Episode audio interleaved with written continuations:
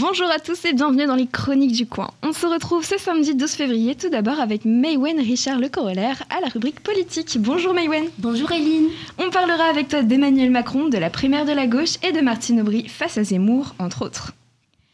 On continuera sur la voie de ceux qui ne s'entendent décidément pas en parlant Ukraine et Russie, évidemment, dans la rubrique internationale avec Zoé Decroix. Bonjour Zoé. Bonjour. Côté société, nous reviendrons sur les procès en cours. En effet, cette semaine se poursuivaient les procès d'une part de Nordal Lelandais et d'autre part celui du 13 novembre 2015. Pour faire le point avec nous aujourd'hui, Léonie Delahoutre. Bonjour Eline. Nous parlerons ensemble en tête-à-tête économie. Tout d'abord en parlant des actes manqués du gouvernement pour les éligibles au RSA et de l'info positive de cette semaine, la création de plus de 300 000 emplois pour EDF.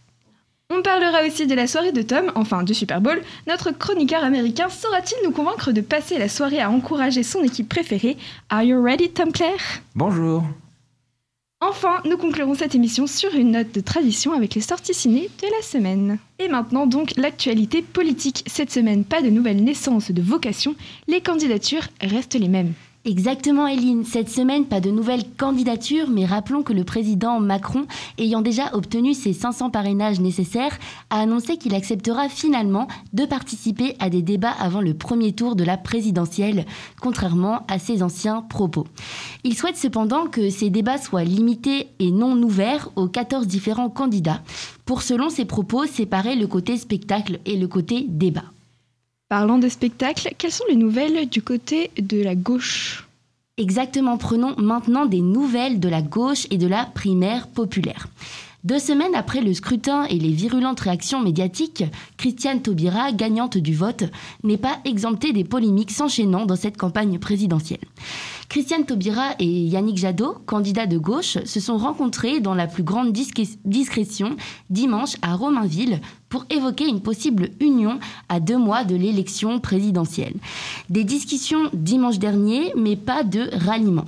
Pour justifier le manque de couverture médiatique de cet événement, la candidate rappelle, je cite, J'ai dit publiquement, après le résultat de la primaire populaire, que j'allais prendre contact avec les autres candidats lors de, sa conférence de presse. Je leur dis que le rassemblement à gauche est désiré par les militants et les sympathisants de leur propre parti.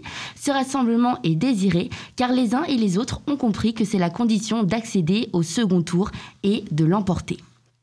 Voilà un bel exemple de la relation d'amour et de haine que peuvent entretenir politique et discrétion. Nous avons de l'info pour les Lillois maintenant. Exactement, ce samedi 5 février, le candidat d'extrême droite Éric Zemmour est venu à Lille pour tenir un rassemblement politique au Grand Palais, rassemblant 6000 personnes sur les 8000 initialement inscrites.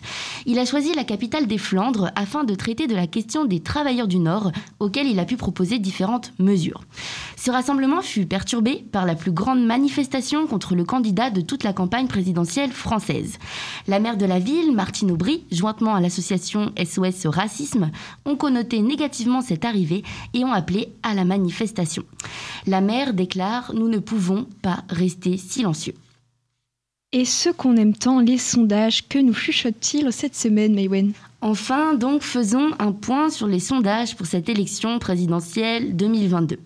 Selon l'enquête Ipsos Sopra Steria pour France Info et aujourd'hui en France Le Parisien, Éric Zemmour et Marine Le Pen ont 14%, Nicolas Dupont-Aignan 2%, Jean Lassalle 1%, Valérie Pécresse 16,5%, Emmanuel Macron presque candidat 24%, Christiane Taubira 4%, Anne Hidalgo 3, Yannick Jadot 8, Fabien Roussel 3, Jean-Luc Mélenchon 9 et Nathalie Arthaud 0,5 avec Philippe Poutou à 1%. Enfin, je vous rappelle qu'il faut rester en paix avec les opinions politiques de chacun et chacune. Et surtout, si elles vous importunent à outrance, prendre le temps de discuter avec raison avec la personne pour favoriser les débats constructifs entre nous tous et toutes pour une campagne en toute sécurité. Une belle leçon de morale pour terminer. et maintenant, nous, nous prenons l'avion du côté de Moscou et de Kiev avec Zoé. Et oui, bonjour à tous. Alors, euh, je suis là pour vous faire un petit bilan de l'actualité. Cependant, cette semaine, j'ai décidé de euh, m'intéresser plus particulièrement à la situation euh, qu'entretiennent l'Ukraine et la Russie. Comme vous le savez, la situation est extrêmement complexe et selon le New York Times, le monde occidental est entré dans une nouvelle guerre froide cette fois-ci, elle ne concerne pas la Chine et les États-Unis, mais bien entre la Russie et l'Ukraine avec ses alliés orientaux. Est-ce que tu peux nous rappeler où tout a commencé? Alors la situation est extrêmement complexe, euh, comme je l'ai dit auparavant. Donc je vous propose de faire un petit reminder de la situation initiale et des principaux enjeux pour mieux comprendre ce conflit. Depuis avril 2021, la Russie a déployé son armée à la frontière ukrainienne et c'est à l'hiver 2022 qu'elle s'est fortement accélérée. On a vu une augmentation des moyens militaires dans les camps militaires russes aux frontières de l'Ukraine, notamment l'importation de conteneurs de missiles ou même des armes nucléaires. De plus, on compte plus de 100 000 soldats qui ont été déployés à la frontière dans cette même période. La Russie est soutenue par la Biélorussie avec laquelle elle programme des exercices militaires. Et enfin, elle déploie pour la première fois des moyens aériens et navals dans la mer du Nord, des Balkans et de la mer Noire. Et pourquoi la Russie s'est-elle emprise d'une envie d'envahir l'Ukraine? Eh bien, cette invasion est l'illustration d'un ancien conflit. On pourrait presque même parler de la régénérescence de vieilles disputes entre deux anciennes puissances soviétiques. En 2015, ont été signés les accords de Minsk, privant l'Ukraine de 3% de son territoire et du contrôle de sa frontière. Ces accords qui visaient à résoudre la guerre civile à l'est de l'Ukraine n'ont fait que contribuer à la multiplication d'incidents à la frontière et de nombreux crimes. Et quelle est la vision de la communauté internationale par rapport à cette situation alors? Dans un premier temps, les tensions ont pris un, nouveau tournant lorsque les États-Unis ont déclaré une activité inhabituelle des forces armées russes aux frontières de l'Ukraine. Cela a donc suscité une inquiétude des Occidentaux et des États-Unis et de l'Ukraine qui s'est dite inquiète des volontés russes concernant son territoire. Dans un second temps, il faut comprendre que la situation s'est dégradée et que la communauté internationale semble impuissante face à la volonté tigre de l'ours russe. Poutine, qui se dit prêt à répondre à toute action militaire contre les forces de l'OTAN qui viendraient soutenir l'Ukraine. Mais alors, dans cette situation compliquée, peut-on parler encore d'une paix possible ou non? Eh bien, j'aimerais vous dire que, premièrement, la Russie exige un engagement écrit sur le non élargissement de l'OTAN à l'Ukraine et à la Géorgie et demande un retrait des forces et des armements de l'Alliance atlantique des pays de l'Europe de l'Est. Des demandes pas possibles, voire pas envisageables selon les Occidentaux. Cependant, les relations diplomatiques continuent comme vous avez pu le voir avec la rencontre entre Poutine et Emmanuel Macron, le chef du gouvernement qui s'est rendu en Russie en vue de parvenir à trouver une solution qui n'impliquerait pas l'usage de la force. Tandis que les États-Unis et l'Union européenne affichent leur unité face à la crise ukrainienne, ils sont aussi à l'unisson sur les sanctions que pourrait recevoir la Russie en cas d'invasion. En effet, une série d'options a été préparée par la Commission européenne en cas d'invasion et Joe Biden envisage d'interdire aux banques russes d'utiliser le dollar. Et cela ne se fait pas qu'au plan diplomatique, mais bien aussi au plan militaire. En effet, les États-Unis ont placé plus de 8000 soldats en état d'alerte et l'OTAN a renforcé ses dépenses ses défenses en Europe de l'Est. Pour conclure, on peut dire que la situation reste tout de même très complexe et très intéressante géopolitiquement, bien qu'elle soit très inquiétante pour l'ensemble des pays occidentaux et pour l'Ukraine, qui avait d'une certaine façon, selon plusieurs spécialistes, refusé de voir euh, la Russie de Poutine comme une grande puissance géostratégique mondiale. Et voilà, c'est déjà tout pour moi. Merci beaucoup. On espère donc que la situation évoluera dans les prochaines semaines avec comme chef d'orchestre la diplomatie. Nous passons maintenant à la rubrique Société et nous allons faire un point sur les procès qui se tiennent cette semaine. Alors en quoi ces procès sont-ils exceptionnels? Donc ce procès à la Cour d'assises spéciale de Paris juge les auteurs ou complices de ces attentats. Il s'est ouvert le 8 septembre 2021 et est prévu jusque fin mai 2022. On en parle particulièrement ces derniers jours puisque le seul survivant des terroristes, Salah Abdel-Sam, a été entendu ce mercredi. Il avait boycotté l'audience pendant plus de 15 jours pour protester contre la déposition en visioconférence et anonymiser des policiers belges et après avoir contracté le Covid-19 fin 2021. Il a notamment demandé à faire une déclaration spontanée ce mercredi. En maintenant son discours sur le fait que ces attentats étaient une réponse au bombardement de la coalition en Syrie et en Irak, il a énoncé clairement, et je le cite, Je tenais à dire aujourd'hui que je n'ai tué ni blessé personne, même une égratignure, je ne l'ai pas faite. Des déclarations qui jettent le flou sur ses véritables intentions, notamment sur le fait qu'il s'est enfui en laissant sa ceinture explosive derrière lui dans une poubelle dans la ville de Montrouge dans les Hauts-de-Seine. L'instruction n'a jamais pu établir si ce fut plutôt un raté technique ou un renoncement de la part du terroriste. Il a tout de même déclaré avoir lui-même donc décidé de ne pas enclencher cette ceinture. Et un autre procès fait l'actualité ces derniers jours. Tout à fait, donc c'est l'affaire Maïlis qui avait ému la France entière lorsque cette jeune fille de 8 ans s'est faite enlever. Pour rappeler les faits, c'est lors d'un mariage le 27 août 2017 à Pont de Beauvoisin que la petite Maïlis de Arrojo, 8 ans, disparaît. Un suspect va alors très vite être arrêté, Nordal Lelandais, âgé de 34 ans à l'époque des faits, qui est un ancien corporal et qui était invité à la fête. En novembre 2017, il va être mis en examen pour enlèvement et séquestration, puis euh, pour enlèvement euh, précédé de meurtre. En 2018, il reconnaît enfin avoir tué la petite Maïlis et conduit les enquêteurs dans une commune de la région, là où il a déposé l'enfant. Donc le procès lié à cette affaire judiciaire très médiatisée débute aux assises de l'Isère le 18 janvier 2022. Ce jeudi, ce sont les experts qui ont été auditionnés pour éclairer les zones d'ombre qui entourent encore la manière dont a procédé le suspect euh, quant à cet enlèvement et ce meurtre. Donc c'est ce vendredi 11 février 2022 que Nandal Lelandais va être auditionné. Le verdict est quant à lui attendu le 18 février, sachant qu'il risque la réclusion criminelle à perpétuité et on espère que la justice apportera une réponse à la hauteur des actes. Maintenant, nous passons à l'écho et nous allons discuter en tête à tête avec vous, chers auditeurs. Ce jeudi 10 février, le chef de l'État annonçait sa volonté de construction de 6 à 14 réacteurs nucléaires supplémentaires. Les conséquences n'ont pas tardé à se montrer. Des postes seraient à pourvoir dans les régions Île-de-France, Auvergne-Rhône-Alpes, Centre-Val de Loire, Normandie et Grand Est. Quant au groupe EDF annonce l'embauche de 15 000 collaborateurs, la plus grande partie en CDI. Le chef de l'État a annoncé des financements publics massifs de plusieurs dizaines de milliards d'euros, dit-il, pour ce nouveau plan consacré au nucléaire. Pour le pas encore candidat, l'annonce de ces nouveaux emplois est, cela va sans dire, une plutôt bonne nouvelle les écologistes prenant un passage à une énergie 100% renouvelable pourront s'en donner à cœur joie pour le montrer du doigt. La France, pays d'aide, semble avoir abusé de la chanson de Jean-Jacques Goldman à nos actes manqués. Voilà plus de 750 millions d'euros qui ont manqué à plus de 32% des Français éligibles au RSA. Emmanuel Macron avait pourtant promis une solution au début de son quinquennat par le versement automatique de la subvention. Pourtant, aujourd'hui, elle n'est toujours pas en place et continue de coûter cher à ceux qui se retrouvent, je cite, sans filet de sécurité, titrait Les Échos ce vendredi. La Cour des comptes avait déjà pointé du doigt le manque d'efficacité du gouvernement sur le versement du RSA. La solution se fait maintenant attendre. Maintenant, nous allons parler de ta soirée, Tom. Que vas-tu faire de la nuit de dimanche à lundi?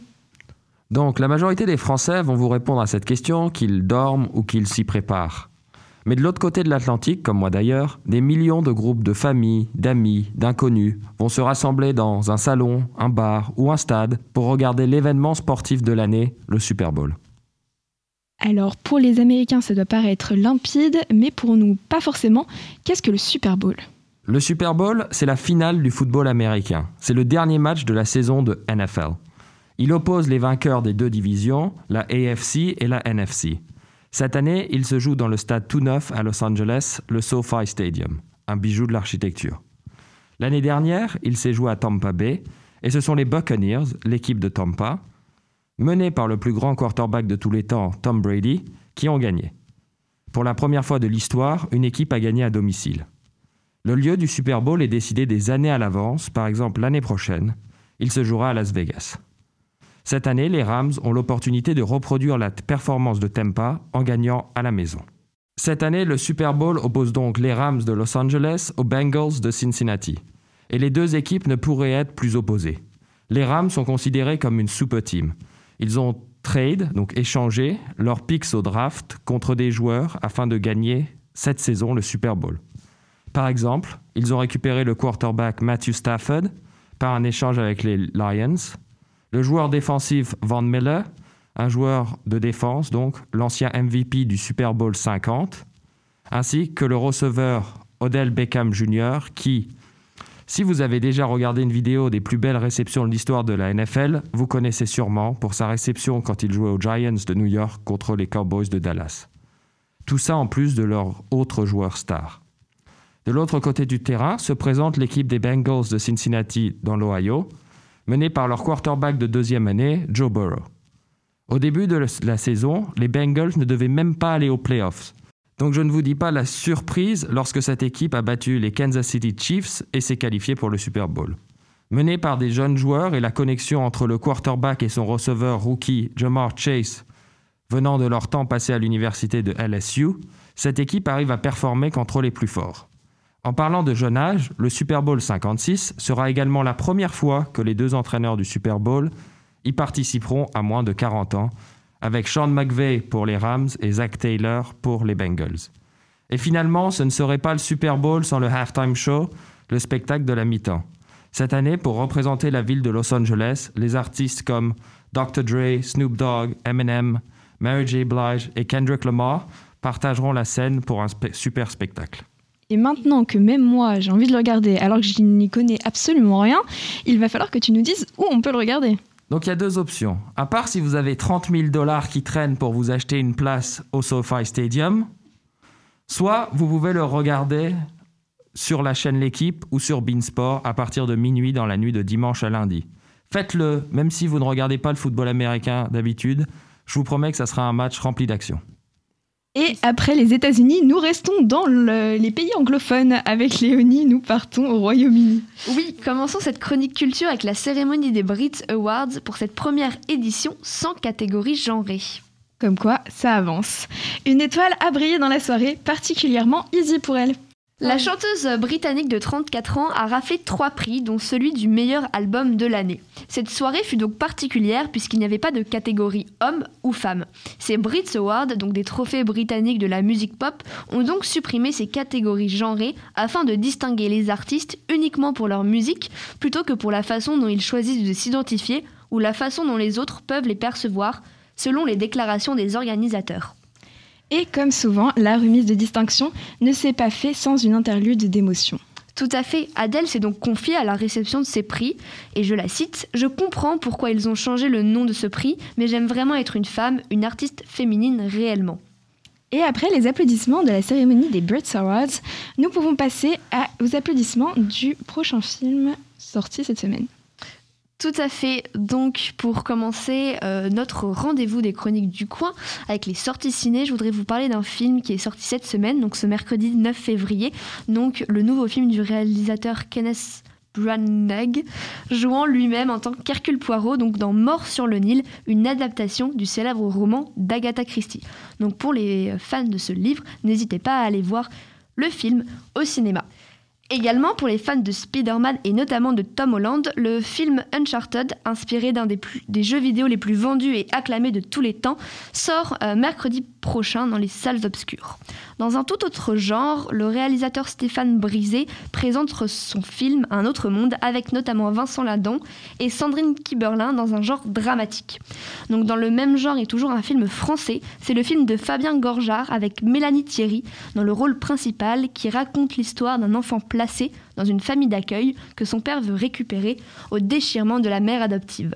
Un film qui a déjà fait ses preuves puisqu'il a été primé à deux reprises au dernier festival du film francophone d'Angoulême et a également reçu le Valois du jury et Thierry a reçu le prix de la meilleure actrice pour son rôle.